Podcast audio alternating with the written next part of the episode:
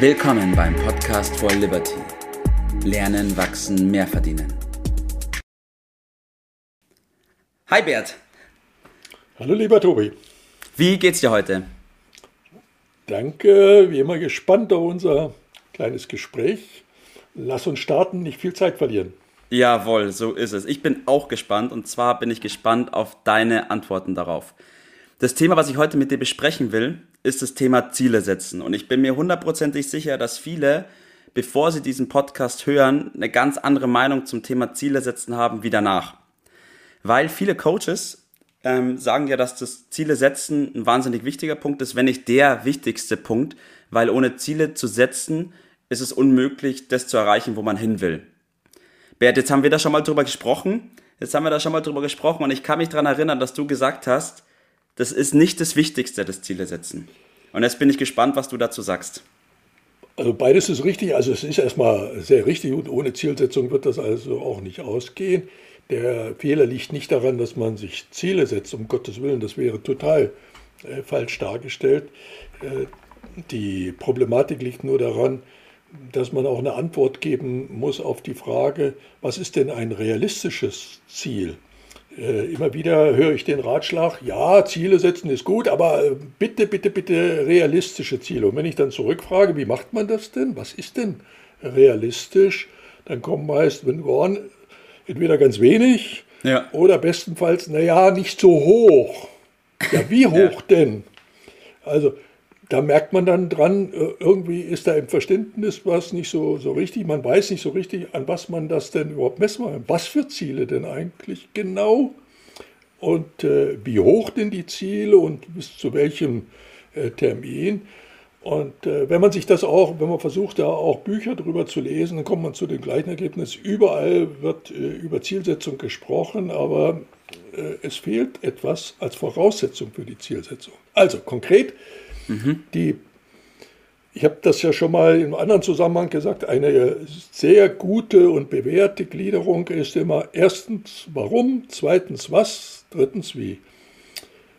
Und wenn man das nimmt, dann steht das was mit dem Fragezeichen für das Ziel, um welches geht, das wie logischerweise über die Art und Weise, wie man das dann erreicht. Und dann ist die Frage, das Warum. Wofür steht denn äh, das mhm. äh, Warum? Nun, das ist der entscheidende Punkt und der kommt immer an erster Stelle. Erst das Warum und dann, dann die Zielsetzung. Was.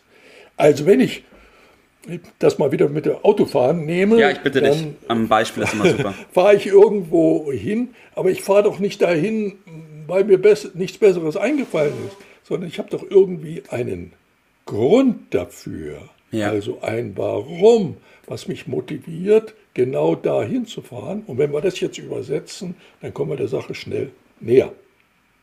Okay, das heißt, Ziele setzen auf jeden Fall ist ein wichtiger Punkt, aber man muss sich Unbedingt. davor natürlich über, überlegen, warum. Ist in dem Zusammenhang auch Effizienz und Effektivität zu erwähnen wert?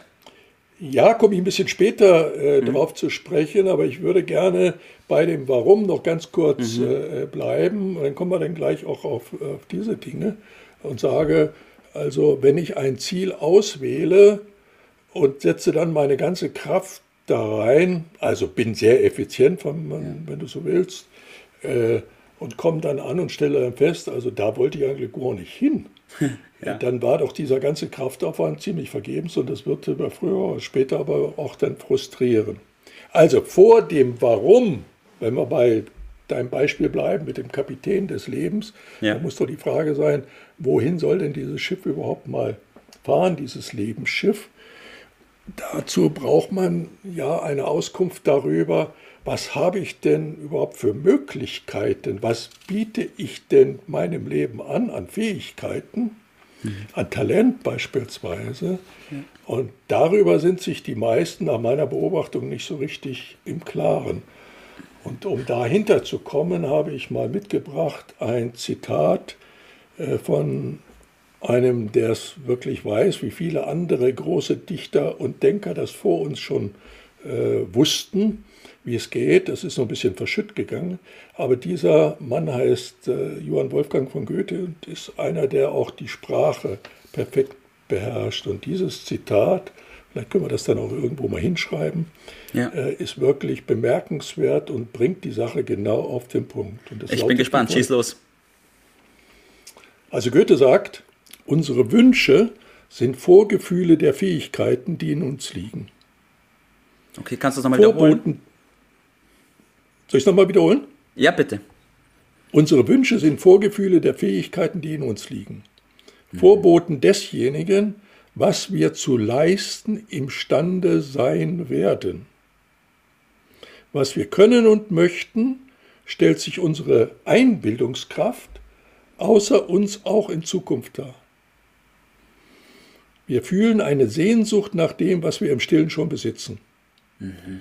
So wandelt sich leidenschaftliches Vorausgreifen, das wahrhaft Mögliche in ein erträumtes Wirkliches.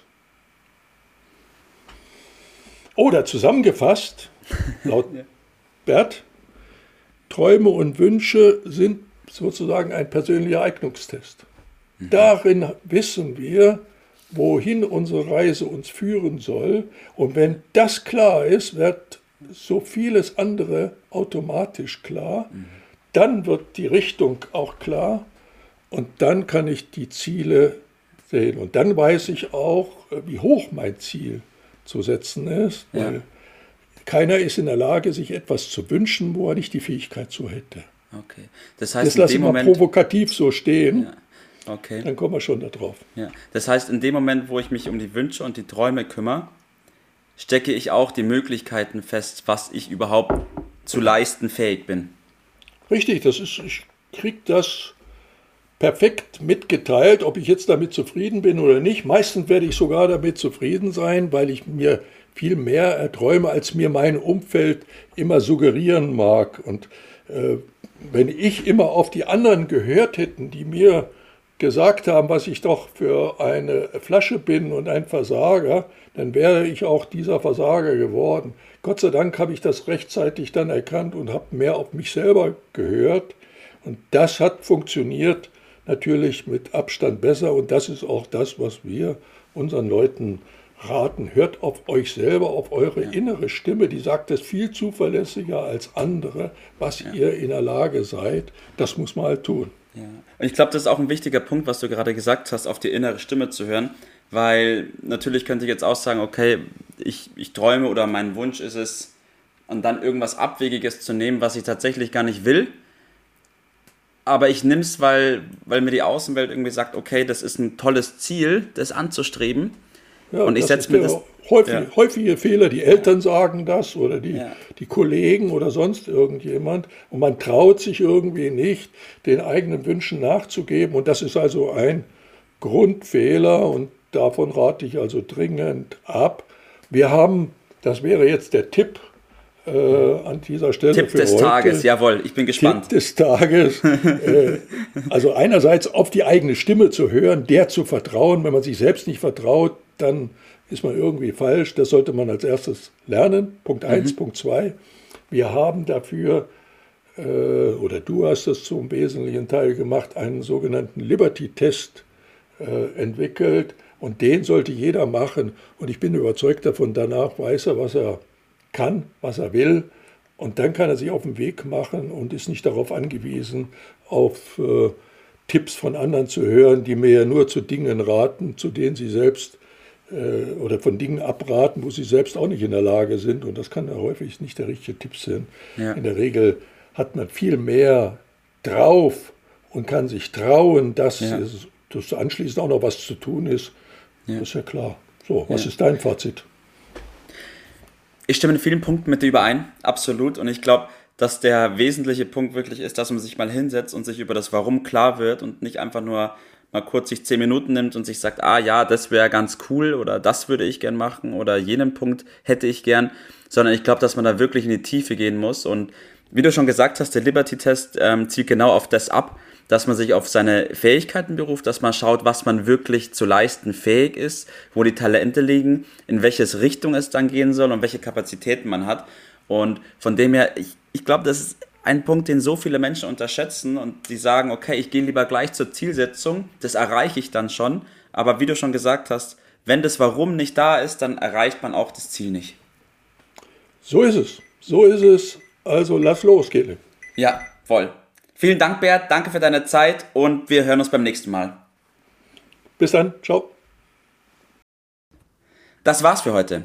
Vielen Dank, dass du dabei warst, dass du eingeschaltet hast und vergiss nicht, uns einen Kommentar hier zu lassen und unseren Kanal zu abonnieren. In diesem Sinne bis zum nächsten Mal und dir einen schönen Tag.